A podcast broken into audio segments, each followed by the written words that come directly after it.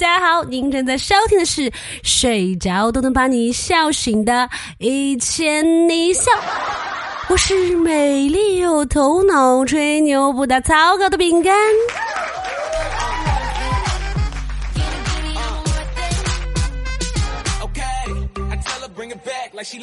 哈哈，成都解封啦！从九月十五号中午十二点起，逐步恢复正常的生产生活秩序。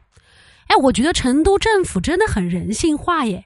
中午十二点解封，还留了半天给我们洗脸、洗头、梳妆打扮呢。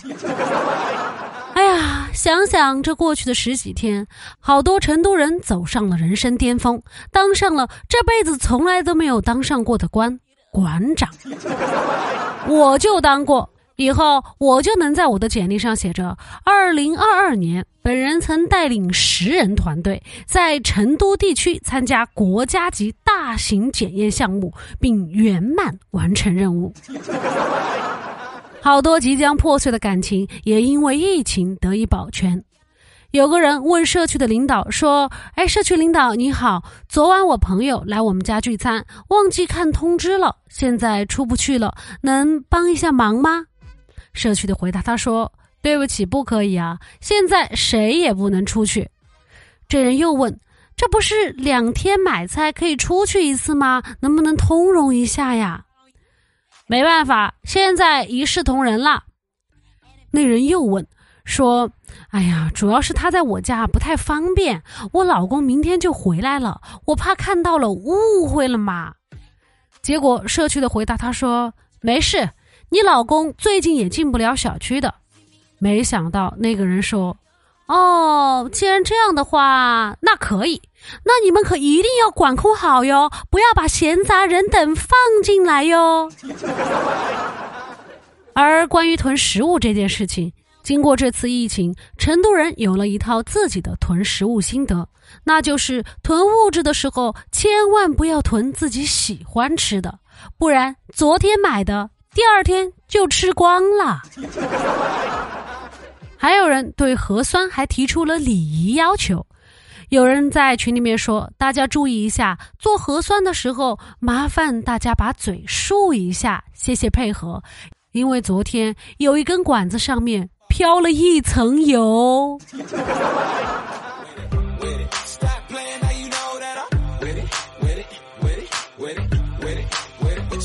不过，终于终于，今天解封了，大家都说要马上出去吃火锅。但是呢，饼干在这里建议大家不要忙着出去吃火锅，再等两天，等两天，多在屋里面待几天。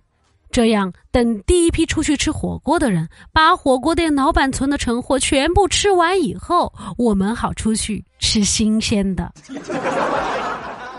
不过呢，这次解封也不是全部都解封了，还是有好多街道还在封控。这是两千多万成都人第一次这么清楚的知道自己到底在哪个街道。据说最后杀入决赛圈的三个区域——金牛、成华、武侯，有一个响亮的名号，叫做金城武。这次解封通知还有一个重点，那就是五加一以内的区域不能开车。这样一来，大家就只能坐公交、地铁或者骑共享单车啦。所以，优秀的物业在接到通知的那一刻起，已经开始为小区的居民抢共享单车啦。哎呀，我也马上就要复工上班了，一想到要跟一群养得膘肥体壮的人一起挤地铁，我的心。就碎了，而且最重要的是又要早起了。唉，早起真的很困难，你们知道吗？自古以来要饭的都没有要早饭的，因为但凡能早起，都不至于要饭嘛。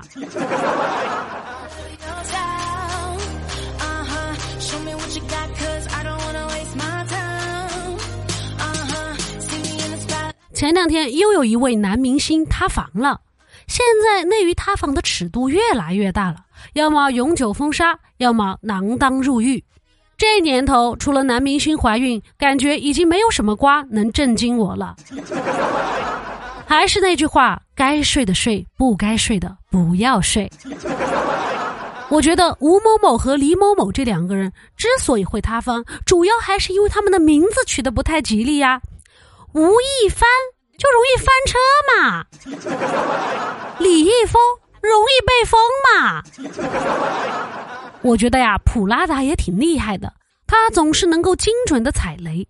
二一年的时候是郑爽，二二年的时候又是李易峰。我感觉他是在研究一种新的赚钱方式。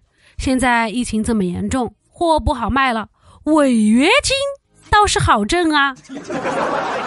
Prada 每年都收违约金，就靠着违约金做大做强啊。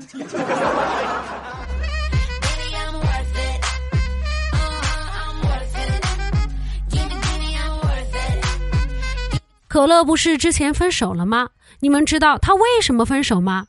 因为她有一次跟我说，她的男朋友对她越来越冷淡了，她怀疑男朋友是不是出轨了，但是呢又没有证据。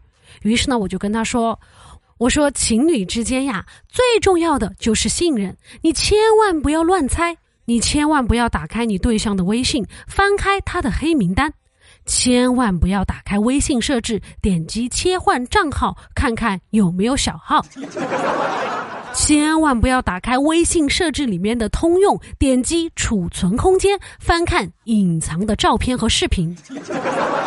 千万不要翻看外卖软件去看收货地址。千万不要打开打车软件，在开发票那里看完所有行程。千万不要看健康码的场所码扫码记录。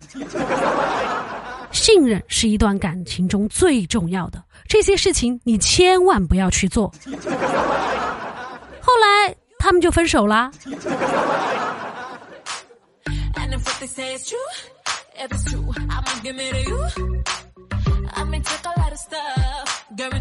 前几天不是中秋节吗？凡哥虽然被封了，但是呢，他给他妈打电话，他妈又忍不住对他说。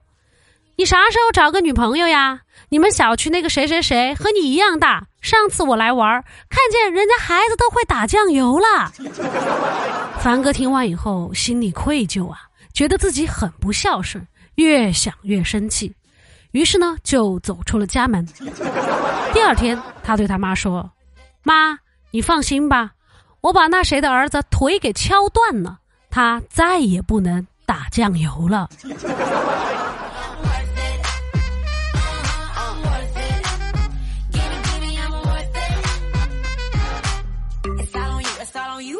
最近，富二代中的顶流王思聪又上热搜了。这次思聪去了环球影城，但和之前不同的是，这次人家居然是坐着轮椅出行的，身边还有一群美女跟随，这是个啥情况呀？哎呀，开始我还真的以为思聪是受伤了，结果人家只是低调出行罢了。哎呀，但是说句老实话，推他的那份工作。我愿意做。哎，我觉得他真的好可怜啊！年纪轻轻就失去了梦想。啊，富二代也算是让他玩的明明白白了。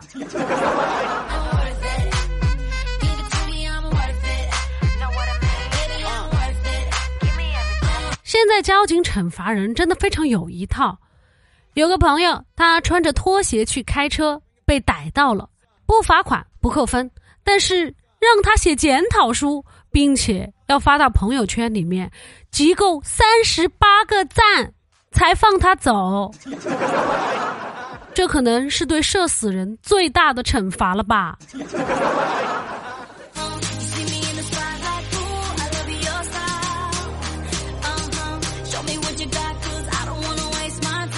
好了，以上就是本期的全部节目内容了。喜欢的朋友呢，欢迎订阅和打赏，也欢迎留言和主播互动哟。